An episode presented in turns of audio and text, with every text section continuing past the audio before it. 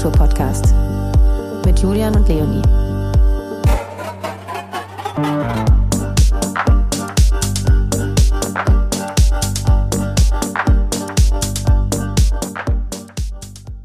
Julian, wir machen unsere erste Verlosung. Ja, ich bin auch ganz aufgeregt. Ja, ich, ich hätte es gerne selber. Beziehungsweise wir haben ja eine, die müssen wir aber wieder abgeben. Genau, leider, leider, leider. Die Save the Night Flasche. Die Save the Night Flasche, ganz genau. Es handelt sich um eine ganz besondere Jägermeisterflasche, Ja.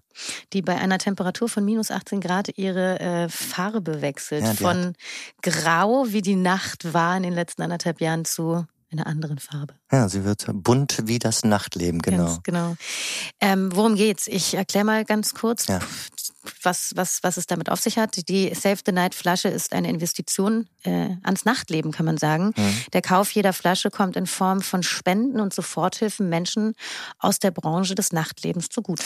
Genau, und es ist äh, streng limitiert, ne? Und deswegen freuen wir uns umso mehr, dieses äh, wunderbare, äh, trinkbare Designobjekt an euch verlosen zu können. Und deswegen schreibt uns jetzt schnell eine E-Mail an falkulturpodcast at gmail.com und dann schauen wir mal, wer das schöne Fläschchen gewinnt. Ganz genau.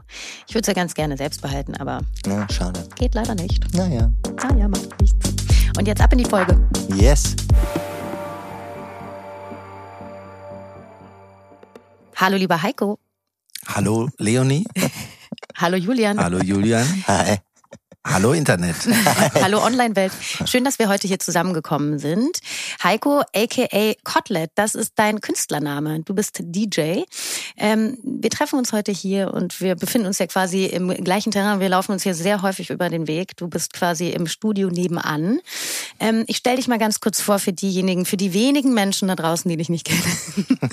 man kennt dich natürlich aus dem DJ-Duo Kotlet und Zardak. Ähm, glaubt man den Gerüchten, kurfte Kotlet jahrelang als Sprottenfischer auf hoher See neben seinem Kollegen Zardak durch die Weltmeere der Musik. Ist das richtig? Richtig. Vor einiger Zeit kam es jetzt allerdings dazu, dass ihr euch getrennt habt. Eure Wege haben sich gesplittet. Ähm, und du bist als Solokünstler unterwegs, du produzierst selbst Musik, legst, legst ja, weltweit kann man schon fast sagen, auf und bist mittlerweile auch für große Produktionen wie beispielsweise den kommenden Matrix-Film als Musikproduzent unter anderem mitgebucht worden. Mit deiner Kollegin Esther Silex. Ich hoffe, ich habe den Nachnamen jetzt richtig ausgesprochen. ähm, genau, erzähl uns doch mal ein bisschen was zu dir. Ich habe mit Sicherheit die Hälfte vergessen zu erwähnen. Ähm, wie bist du zur Musik gekommen und war das schon immer dein Traum, tatsächlich ähm, DJ zu sein und Musik zu produzieren? Oh, wie ich zur Musik gekommen bin. Wo soll ich denn da anfangen? Na, eigentlich musste ich in der Schule immer Trompete spielen. das habe ich aber nur gemacht, weil im Oberstufenchor die, die tollen Mädchen waren und die wollte ich beeindrucken. Trompete fand ich eigentlich immer scheiße.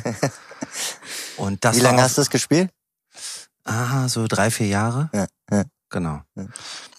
Aber dann in der Pubertät war das natürlich mega uncool. Und dann Ja. musste ich weg von der Trompete. So eher so Schlagzeug oder Bass oder so? Ich wollte dann E-Gitarre spielen, dann Ja. kam kurz Metal, Ja. dann aber auch schon Hip-Hop.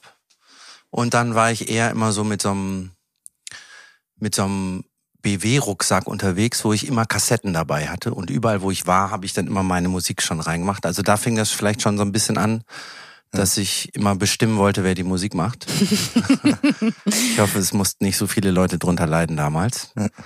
Ähm, ja, vielleicht war das so ein bisschen der Grundstein. Aber dass da professionell mal was draus werden soll, das war überhaupt erstmal gar nicht da. Also Wann kamen dann so die ersten Schritte in die ähm, professionellen, ähm, ja, oder in die Professionalität? Oder wann war dein erster Gig, der vielleicht in, in einem echten Club, in einer echten Stadt mit einem, mit echtem Geld bezahlt wurde? das war damals noch in meiner Heimatstadt, der Weltstadt Bielefeld. Mhm. Da haben wir erst mal Privatpartys in so einem leeren Haus gemacht. Und da mussten wir dann da irgendwann alle raus und dann meinten die halt, ey, ihr müsst das woanders machen. Und dann waren wir in so einem ganz schmierigen kleinen Reggae-Laden, der richtig kacke lief. Da haben wir dann eine Party gemacht und der hatte, glaube ich, das erste Mal in dem Jahr eine volle Hütte. Mhm. War mega begeistert und meinte, Jungs, wir verdienen uns einen goldenen Arsch zusammen. Habt ihr da auch Reggae gespielt oder war das? Äh, nee. Das war so sehr querbeet durch. Ja. Big Beat, bisschen Hip-Hop, Drum, Bass. Ja. Techno und House noch überhaupt nicht. Ja. In Bielefeld war das eine andere Fraktion, die waren mega uncool, die House gehört haben. Bielefeld ist ja auch keine echte Stadt. Ja, jetzt hast du es gesagt, ich wollte es nicht sagen, aber es bestätigt jetzt, dass es existiert anscheinend. Ich darf das sagen, ich habe da auch selber mal gelebt, ich habe da studiert. Ach krass. Wie kommt man denn darauf? Ich weiß ganz genau. Äh, ja, das ist äh, dann wahrscheinlich der Durchschnitt, der es ausgemacht hat, dass ich Berlin verlassen musste. Bist du etwa ins Café Oh. Darüber möchten wir nicht Darüber sprechen. Elephant kennst du dann wahrscheinlich auch. Oh ja. Schande über mein Haupt. Aber mhm. ich schätze, da bist du auch das ein oder andere Mal gelandet. Ja, das war ja noch einer von den Ländern, die ganz okay Zweien. waren. Ne? ich finde aber, dabei bleiben wir. Ich finde, jetzt haben wir ein gutes Thema. Lass uns über Bielefeld reden. Nein. Bitte nicht. Das war wirklich, also naja, äh, man findet überall auch seine Ecken und Nischen und irgendwie in dem Moment, wo man die richtigen Menschen hat, dann ist es ja auch vollkommen Latte, wo man ist, finde ich. Ne? Oder die richtige Musik und da kommst du natürlich ins Spiel.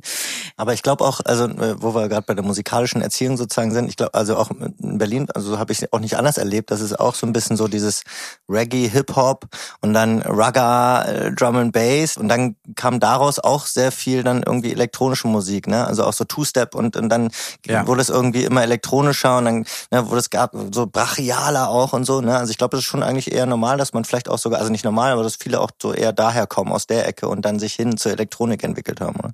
Ja, ich hatte ein so ein Schlüsselerlebnis, wo ich in so ein, weil ich damals kein Geld hatte, auf so ein Goa-Festival eingebrochen bin mhm. und diese Musik erstmal überhaupt nicht verstanden habe.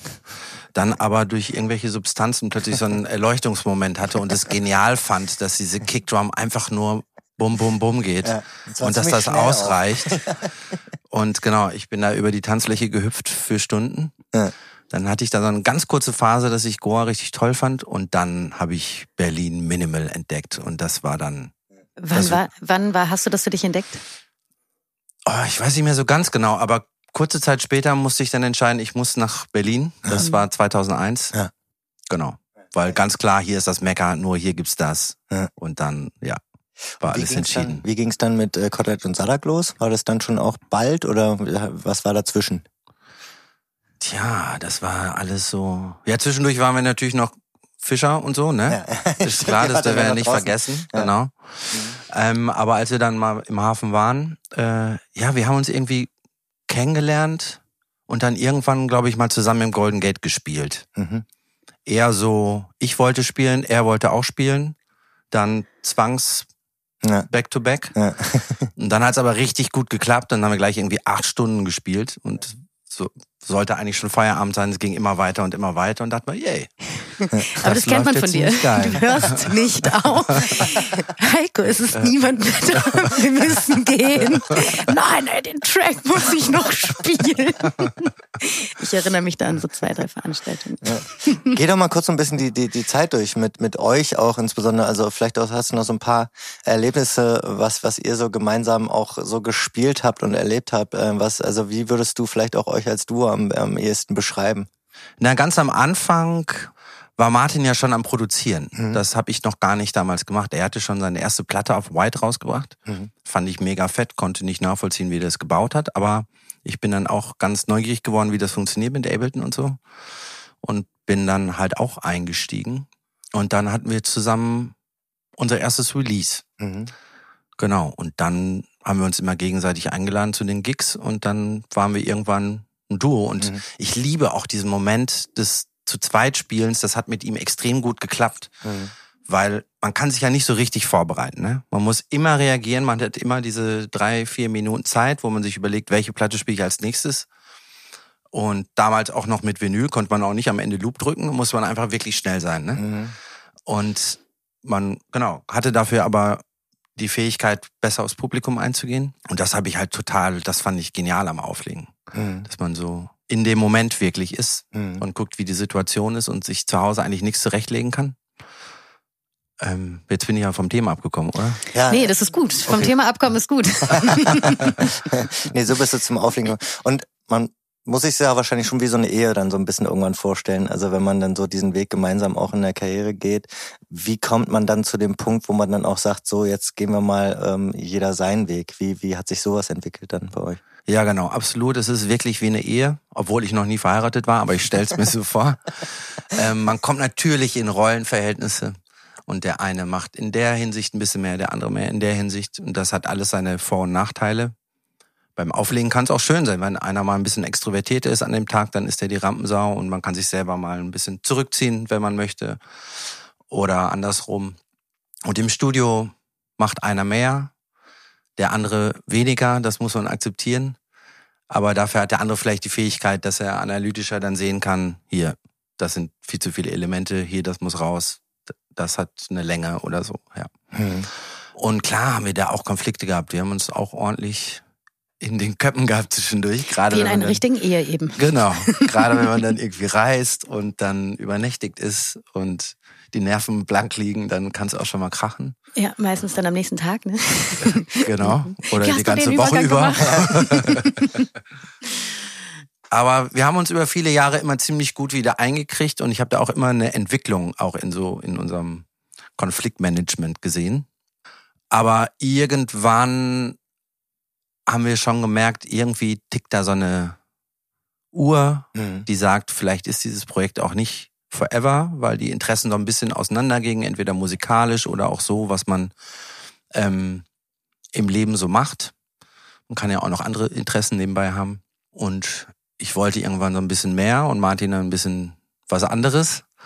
Und dann ähm, hat es immer häufiger gekracht und dann haben wir gesehen, okay, wir müssen was ändern und haben das zum Glück auch irgendwie noch in einem guten Rahmen geschafft, dass wir jetzt weiterhin einfach immer noch super Freunde sind und er jetzt aber was anderes macht und ich mit der Musik weitermache. Ja. Und hast du dir dafür so einen bestimmten Plan gemacht oder bist du da oder äh, bist hast du einfach bist du ins kalte Wasser gesprungen, wie das dann so was so kommt danach oder äh, wie bist du sozusagen die neue Phase angegangen?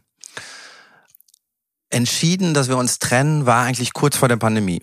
Und dann natürlich habe ich mir Gedanken gemacht, ja, wie mache ich das jetzt? Nehme ich jetzt einen neuen Namen oder mache ich jetzt was, wie geht's jetzt weiter? Und genau, das war einerseits natürlich Unsicherheit, klappt das alleine oder macht mir das überhaupt dann noch Spaß? Mhm. Und dann kam aber die Pandemie und dann war sowieso alles anders. dann wollte ich, in dem Moment, wo ich loslegen wollte, war dann plötzlich so Shutdown. Ja. Alles anders. Und dann habe ich erstmal null an neuen Plan gedacht, sondern äh, wie geht das jetzt weiter? Was machen wir mhm. jetzt? Ja. Und dann kamen ganz andere Projekte erstmal und gar nicht das Auflegen. Ja. Aber auch spannend, ne? dass du quasi dadurch so ein bisschen ja, sanfter durch diese Zeit der Trennung auch getragen wurdest. Also du wurdest ja dann im Endeffekt, musstest nicht sofort alleine als Kotelett dann äh, dastehen und spielen und dich dann äh, quasi mit deinem vielen, also ohne Martin, ähm, der Situation irgendwie präsentieren und äh, damit auseinandersetzen, sondern du hattest ja dann erstmal die Möglichkeit, dich, wie du gerade sagtest, auch nochmal mit anderen Sachen auseinanderzusetzen. Aber hat man dann da trotzdem wie so ein Phantomschmerz, dass jetzt jemand fehlt neben einem, der halt vorher immer da war? Ja, das kann man so sehen, wie du es gerade beschrieben hast, aber für mich war es eigentlich anders. Mhm. Ich hätte mir gewünscht, dass es sofort weitergeht und ich das sofort umsetzen kann und jetzt nicht okay. zwei Jahre warten muss, um zu schauen, äh, was, wie das denn ist, wenn ich das jetzt alleine mache. Du warst ungeduldig. Auf jeden Fall bin ich häufiger. ähm, deswegen hätte ich gerne nicht diese Pause gehabt.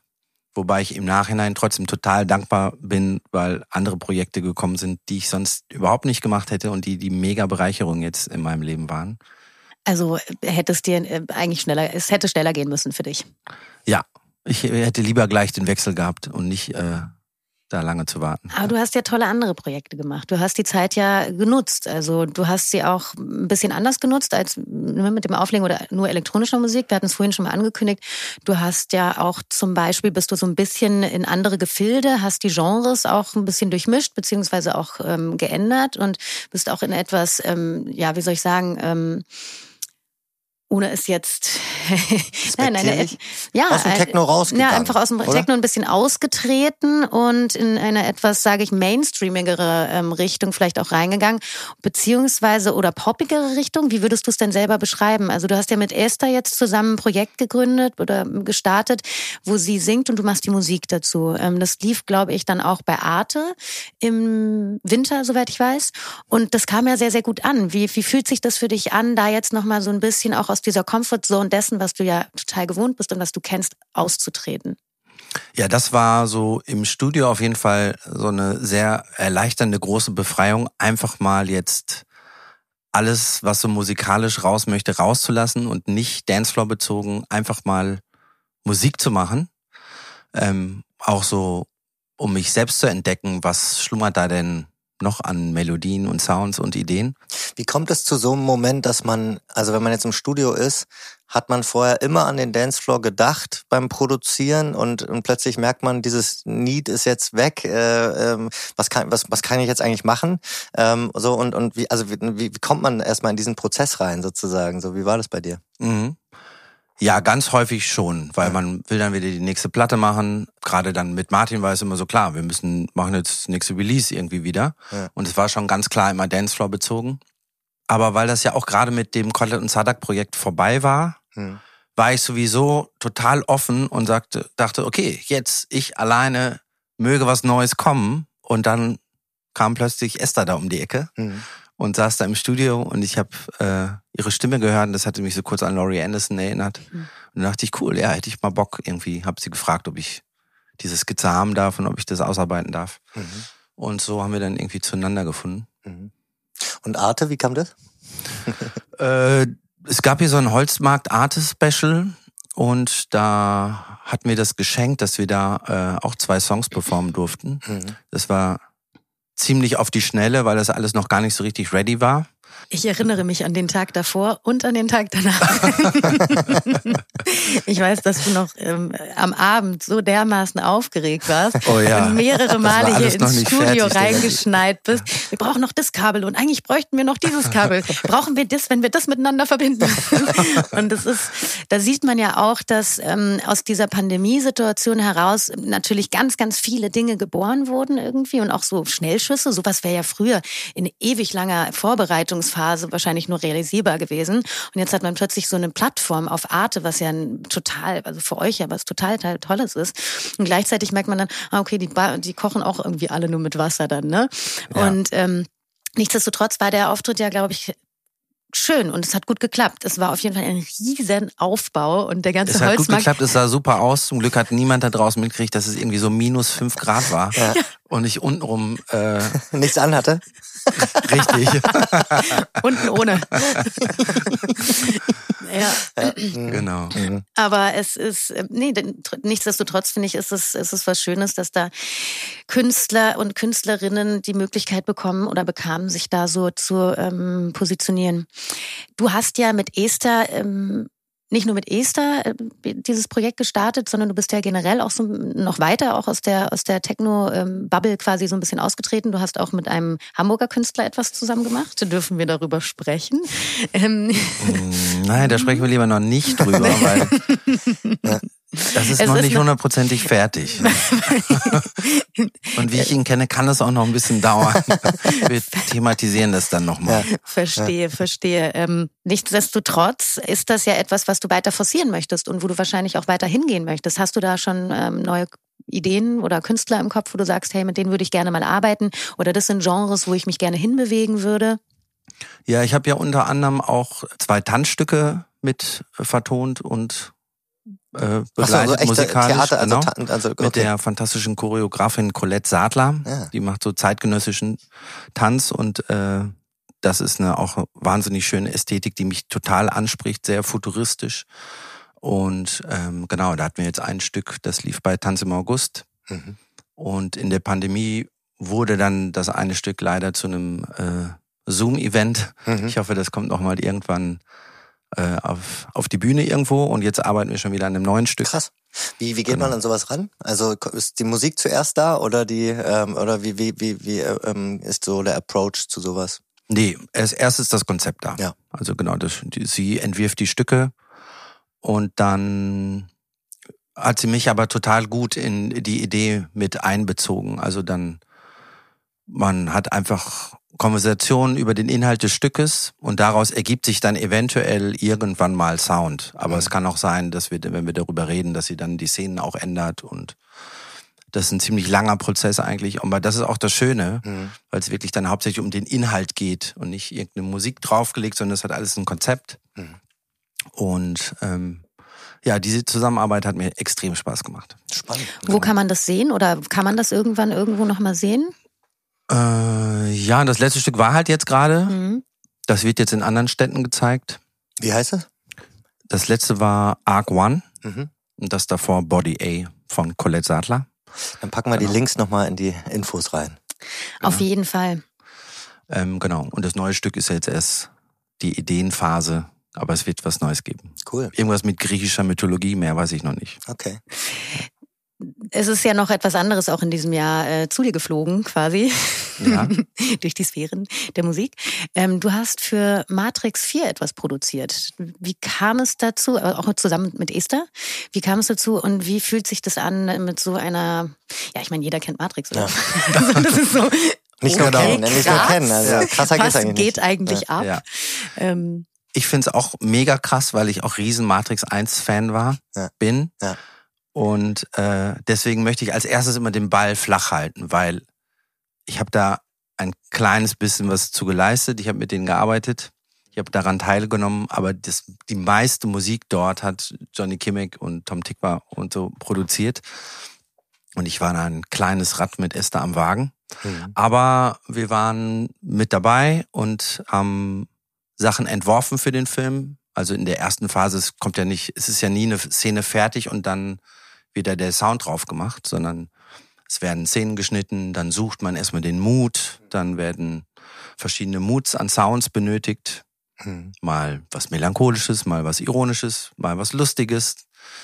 Dann wird das ausprobiert, ob das klappt, dann wird das wieder weggeschmissen. Und dann baut man ganz viele Sounds, schmeißt es in den Pool und vielleicht landet davon mal was in dem Film. Und wie kommt man da überhaupt ran? Wie kommt es Ähm, dazu? Also der, so der erste Kontakt? Ähm, das lief jetzt eigentlich über Esther. Die ähm, hat da wahrscheinlich so viel Glück ins Universum geschickt, dass das dann plötzlich kam. Manifestiert. Das musste sie fragen. Die blaue Pille genommen. Ja. Richtig. Ich sag noch, nimm die rote, aber Und wie war das dann für dich, als du tatsächlich dann ähm, am Ende mit diesem fertigen, ja, es ist ja erstmal eine Skizze, die man wahrscheinlich zeigt und dann kommt es zu einem weit, zum nächsten Step und dann sitzt man da vor den Leuten, die irgendwie, ja, Matrix halt produziert haben und dann zeigt man denen seine Musik. Wie, wie hat sich das angefühlt? Ist man da plötzlich wieder zwölf Jahre alt und guckt den Lehrer an und ist irgendwie extrem aufgeregt oder wie, wie kann ich mir das ja, vorstellen? im ersten Moment war ich so. Ja. aber dann merkt man auch, dass es einfach wahnsinnig normale und total nette und offene Menschen sind. Also es waren auch menschlich äh, fantastische Begegnungen. Und Keanu Reeves nimmt auch den Soundtrack ab, oder? Den habe ich leider nicht getroffen. Schade, warst du nicht auf einer der Partys, die da stattgefunden haben zu der Dürfen wir das sagen? Nein, und wenn ja, würde ich es leugnen. Darf man denn ähm, die, diese Musik mal hören? Also könnten wir die jetzt theoretisch hier einspielen? Auf keinen Fall. Ist das nicht erlaubt? Natürlich nicht. Nein. Aber das ist doch schon quasi benutzt, oder? Also den Trailer kannst du dir anhören, Ja. aber alles andere. Genau, aber das dürfte man theoretisch hören, öffentlich. Aber im Trailer ist ja der Song nicht. Nee, aber ihr könnt euch trotzdem den Trailer anhören. Ja, den können wir Gucken wir mal Ich den habe mir, ich hab mir den schon öfter, ich habe mir den sogar angeschaut sogar. Jetzt geht's ja wieder los. So, ähm, wie Yes. wie, wie war das für dich? Wie, was waren so die, was war so das, das Erlebnis, wo du dachtest, okay, krass, es ist wieder, es, es geht wieder los. Ähm, das war tatsächlich gar nicht ein Gig, wo ich selber gespielt habe, Ja. sondern auf dem Garbage waren ja jetzt vier Mini-Festivals, so gesagt, oder wie man das nennen möchte. Hm. Und da bei einem der ersten war ich da und hab's ein bisschen krachen lassen. Dann stand ich da vor dieser einen Bühne und ich kannte fast alle Gesichter und es war einfach so wie vorher. Und boah, das war so ein bewegender Moment, das Ja. war unglaublich. Also ich hatte eine wahnsinnig coole Sonnenbrille auf, aber darunter ist mir wirklich äh, eine Träne runtergelaufen, weil ich's, da habe ich so realisiert, yes, wow, Hm. sind alle wieder da und das ist jetzt einfach wieder möglich. Und es war auch so eine krasse Energie da. Ich habe das Gefühl, alle haben das an diesem Tag so richtig wahrgenommen und zelebriert. Das war auf jeden Fall. Ist die Frage, wie lange das noch Moment. so, wie lange das noch so äh, bleibt, das Gefühl, ne? Oder ob das Mhm. jetzt schnell verfliegt. Ich glaube, es verfliegt schnell. Ja. Ja. Das ist schade, dass dann die Leute irgendwie doch wenig dankbar sind, auf lange Sicht gesehen. Also das wäre eigentlich etwas, was man sich über diese Zeit hätte wünschen können, dass das ein bisschen länger anhält. Na, vielleicht ist das unterbewusst schon noch da, dass man das zu schätzen weiß. Aber so dieses Euphorische, dass man so wirklich, du kommst in den Raum oder auf den, zu dem Ort und stellst fest, so wow, was geht denn hier ab? Alle ja. sind so völlig hm. drüber, wollte ich schon mal ja. sagen. Also haben die da, also ja.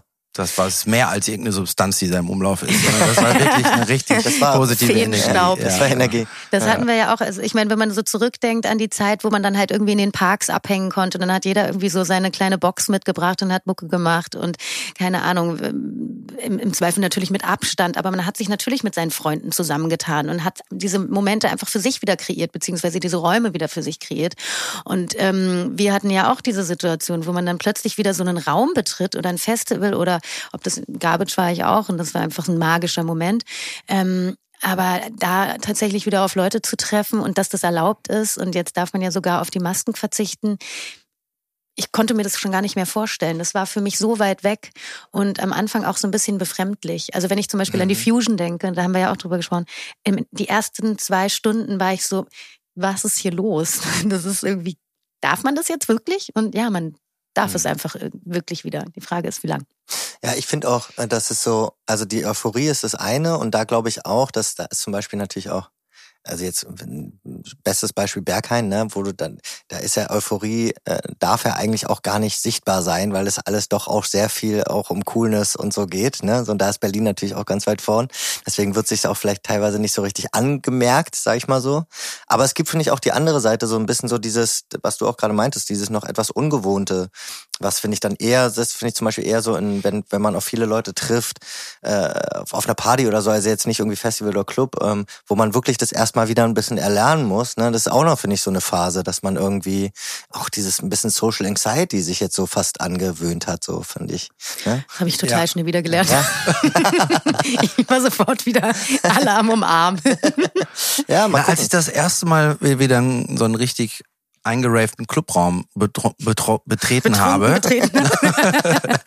habe ich auch so gemerkt, dass ich die letzten zwei Jahre das auch ziemlich äh, überidealisiert hatte, wie toll das doch war, in einem Club zu sein, weil ich plötzlich so dann den Geruch so richtig intensiv wahrgenommen habe. Und es war einerseits natürlich total schön, weil es vertraut ist. Also es hat so richtig schön gestunken. Aber ist mir auch klar geworden, wow, das ist jetzt wirklich krass. Die atmen alle hier ja, die ja. gleiche Luft ja. seit Stunden. Und wessen Pheromone sind das eigentlich? Und ja, das war auf jeden Fall beeindruckend. Für sowas hat man sich nie Gedanken gemacht. Vorher hat man, null. Fand es auch nicht schlimm, wenn man nee. plötzlich einen Tropfen im Glas hatte. Nee, von der Decke getroffen. Das zeigt, das war ein gutes Zeichen. Das ist ein Zeichen für eine gute Party auf jeden Fall. Ne? Wenn es ja. von der Decke tropft, dann ja. bist du auf jeden Fall am richtigen Ort. So ja. hat man das früher gesehen. Jetzt ist man so. Haben die keine Klimaanlage? Ich möchte jetzt keine Clubs erwähnen, aber es gibt ja so ein paar etablierte Clubs, da sollen angeblich schon in den Toiletten oben so leichte Stalaktiten zu sehen sein.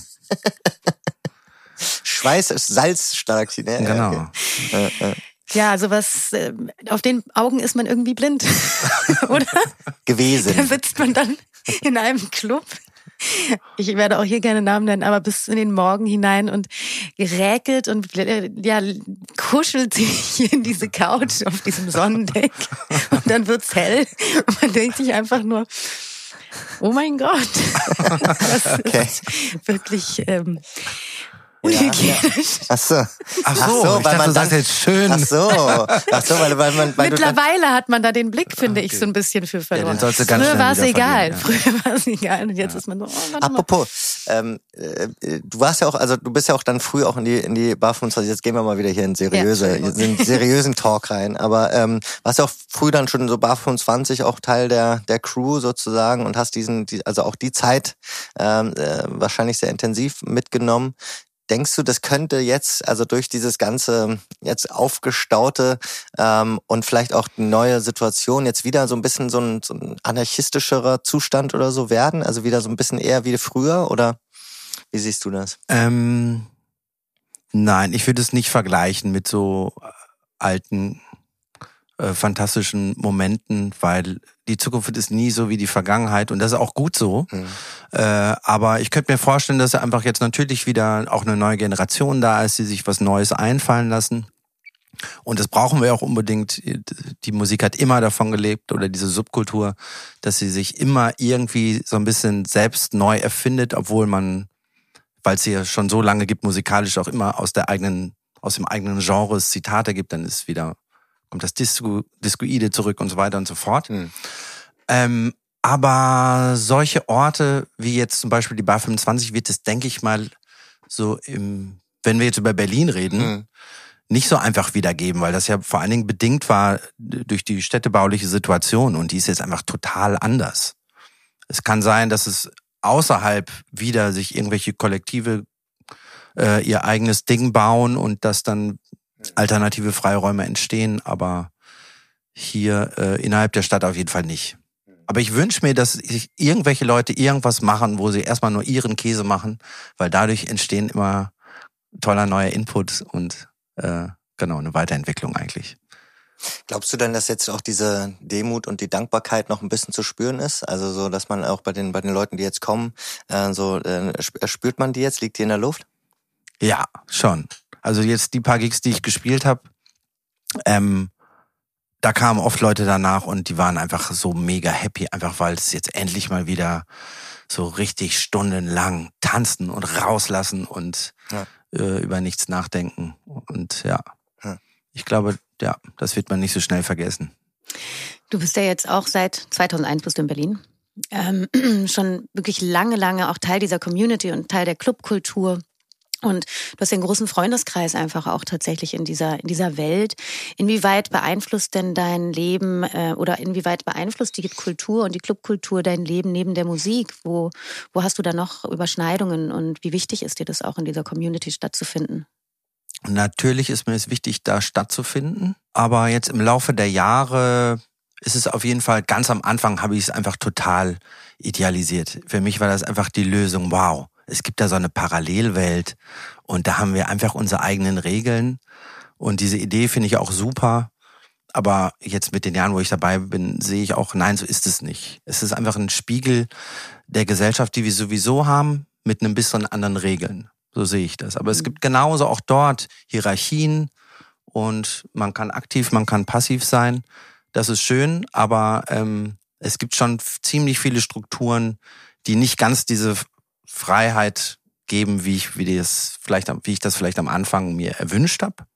Mhm. Ähm, genau, deswegen ist jetzt diese Club- und Feierkultur jetzt nicht mein Ein und Alles. Mhm. Das ist schon klar. Aber ähm, ich mache immer noch diese Musik und ich liebe das äh, von morgens bis abends. Mhm. Und äh, natürlich ist mir das total wichtig. Und äh, ja.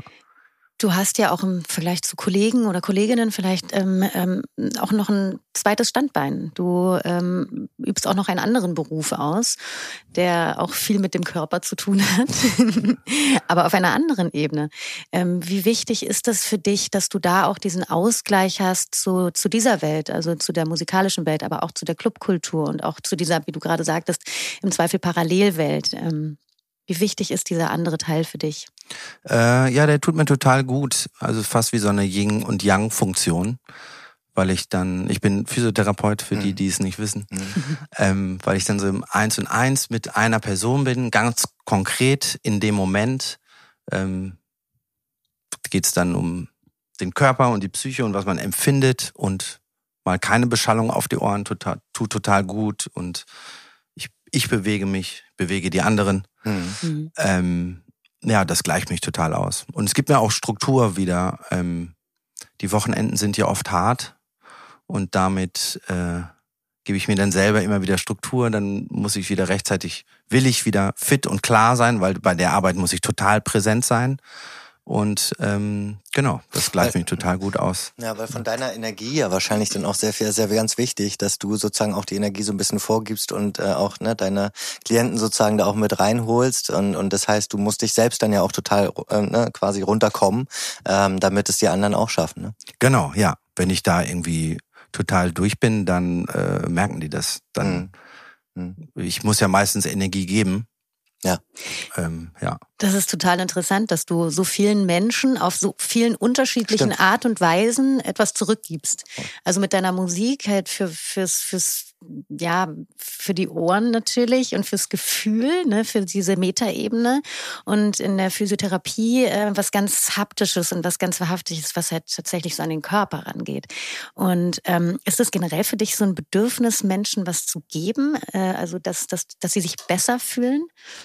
Ähm, ja, aber man darf ja auch nicht vergessen, also aus meiner Perspektive, in meiner Realität bekomme ich ja auch wahnsinnig viel. Und äh, also und die Belohnung ist in diesem Fall auch total einfach und sofort da. Also das ist natürlich total catchy.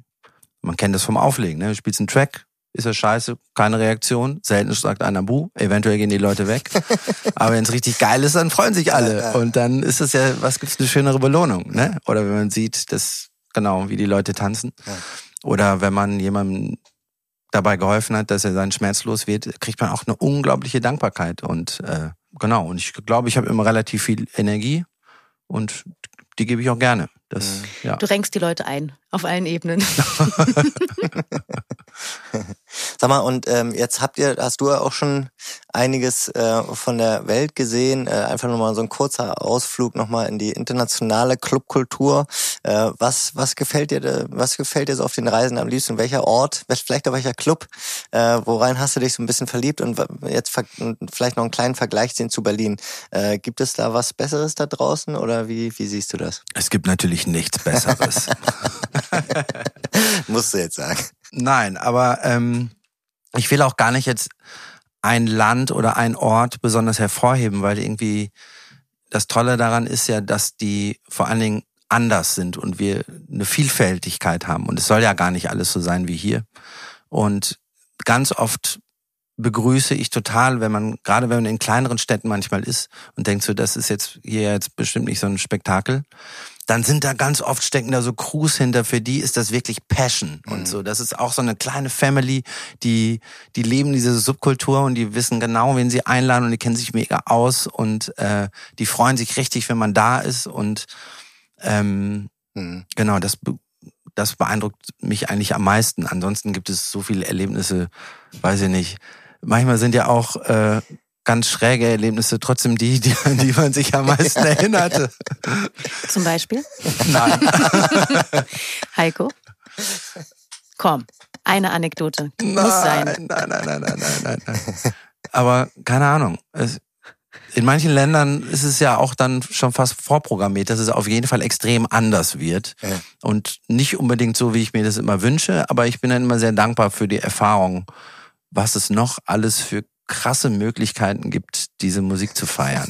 Ich erinnere mich da an eine, ich lasse da jetzt gerade mal nicht locker. Ich erinnere mich da an eine Geschichte, die du mir mal erzählt hast, ich glaube mit Jonathan von Kuriose zusammen. War das nicht in Amsterdam? Hatte das nicht irgendwas mit einem Boot zu tun? Oh. Oh ja. Ja, ich glaube, es war King's, Queen's Day. Ah, ja, alle, alle in Orange. Ja. Genau, auf jeden Fall sind ja alle Leute draußen, ne? Ja. Genau. Ja. Und wir haben da irgendwo gespielt und sind dann am nächsten Morgen, oder war das? Auf jeden Fall war es irgendwie tagsüber. Waren wir dann da draußen unterwegs und ja, die Holländer, äh, ich liebe die ja, ne? Die sind einfach so cool. Die sind so, so offen und so positiv und ja. witzig. Und da waren ja in der ganzen Stadt. Wildeburg habt ihr, glaube ich, gespielt, kann das sein? Ich habe keine Ahnung mehr. Das war dann auch nebensächlich irgendwann. Bei der Geschichte auf jeden Fall. Aber ich erzähle dir doch jetzt nicht die ganze Geschichte. auf jeden Fall sind wir irgendwann vor so einer Grachtenbrücke auf so ein Boot gesprungen und sind mit denen losgefahren und haben äh, Amsterdam erkundet. Das war fantastisch. das war die kurz, das war die kurz. Das war die, die kurze, Details lassen wir lieber ich raus. Ich kann auf keinen Fall hier die Details erzählen. Habt ihr, äh, habt ihr dann noch gespielt auf dem Boot, wo ihr raufgesprungen seid? Nein, aber okay. wir sind zu verschiedenen Bühnen gefahren ja. und die dachten ja erst, wir waren, wären Angreifer, weil wir einfach auf dieses Boot gesprungen sind. Die haben dann aber gesehen, was wir für tolle Typen sind und dann sind wir mega Freunde geworden. Ja. Ah, schön. Und dann haben wir uns zwischendurch auch auf diesen Bühnen, wo wir dann angelegt haben, verloren und dann haben die tatsächlich uns immer wieder gesucht und gesagt, sie wollen jetzt weiterfahren, weil wir dann endlich fertig sind mit Tanzen. Und so sind wir dann sympathisch, noch, ja, sympathisch. Genau. Ja. Sag mal, und wo wir gerade noch ein bisschen am äh, durch die Welt schauen sind, schauen wir noch mal nur kurz auf die Labels. Äh, ihr habt ja auch, also du hast auch, aber natürlich auch als Duo, ähm, auf unglaublich vielen Labels, ähm, Rosel, Kader, Bar 25, Upon You, äh, Get Physical, ähm, ähm, aufge äh. Ähm, und wie frage ich mich einfach nur, wie kommt eigentlich der Prozess zustande? Ist es dann, macht man einen Track und weiß dann sofort, das muss da raus? Oder ähm, äh, steckt dazwischen dann weitaus mehr? Oder ist es eher so eine Kopfentscheidung? Wie trifft man eigentlich so eine Labelentscheidung? Ja, gute Frage. Ähm, Gerade heutzutage, weil karrieretechnisch ist es natürlich schlau, wenn man sich eher so für ein Label und einen Sound entscheidet, ähm, weil man dann besser einordnenbar ist und äh, schneller eine Linie bei einem zu erkennen ist. Aber dem haben wir uns eigentlich immer entzogen. Martin und ich haben einfach Musik gemacht. Einfach die, den Sound, der uns jetzt gerade zu dem Zeitpunkt am meisten so, vielleicht was wir gerade so vom Wochenende mitgenommen hatten für einen Vibe, den haben wir unter der Woche da umgesetzt.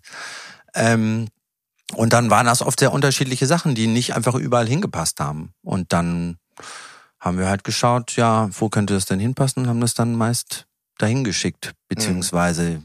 irgendwann will man ja dann auch vor allen Dingen mit Leuten zusammenarbeiten, wo es auch auf zwischenmenschlicher Ebene total gut passt und man will nicht irgendeine Katalognummer irgendwo sein und deswegen haben wir auf ziemlich vielen verschiedenen Labels released. Mhm. Genau. Mhm.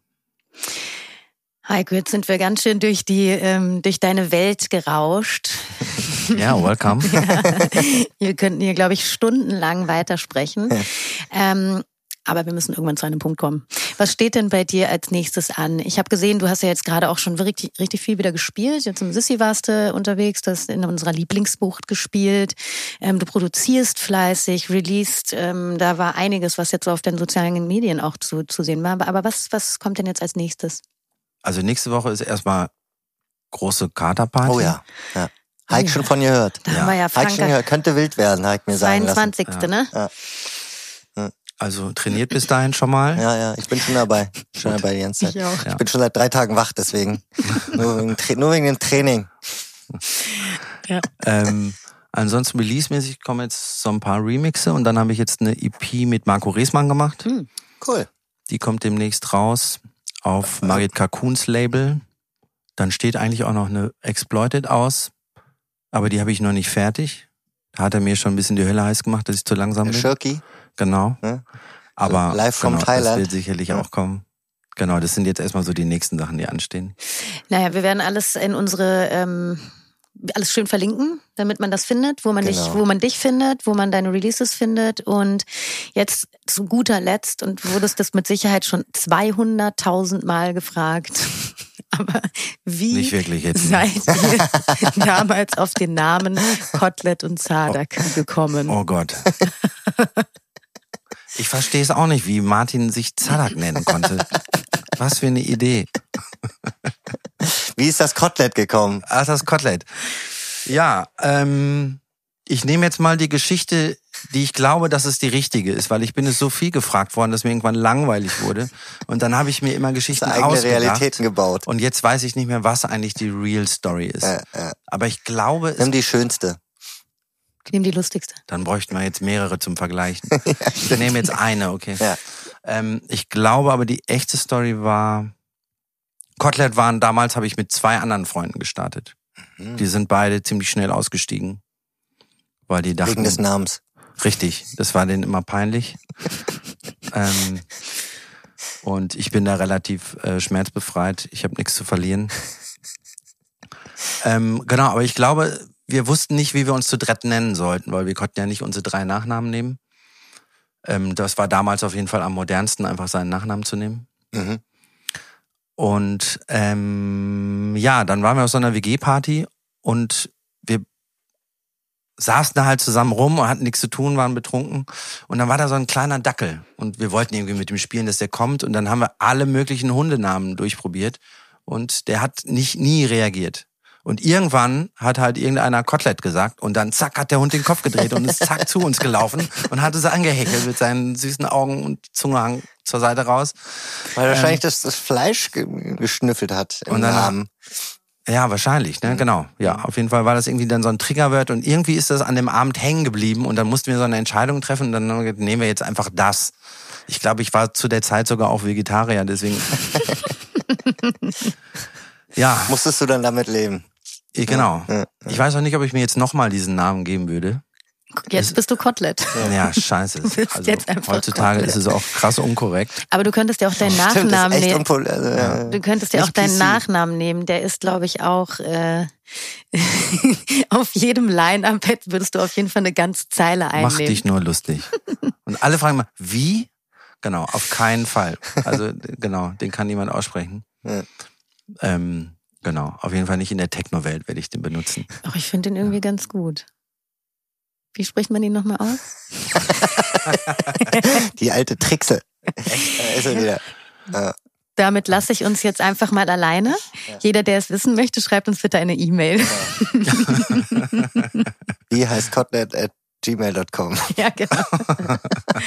Heiko, vielen Dank, dass du bei uns warst. Danke dir. Ja, Du schade, dass es schon vorbei ist. Ja, Ja, voll. schade. Du kannst deinen Rotwein jetzt weiter trinken, den du ja nicht angerührt hast.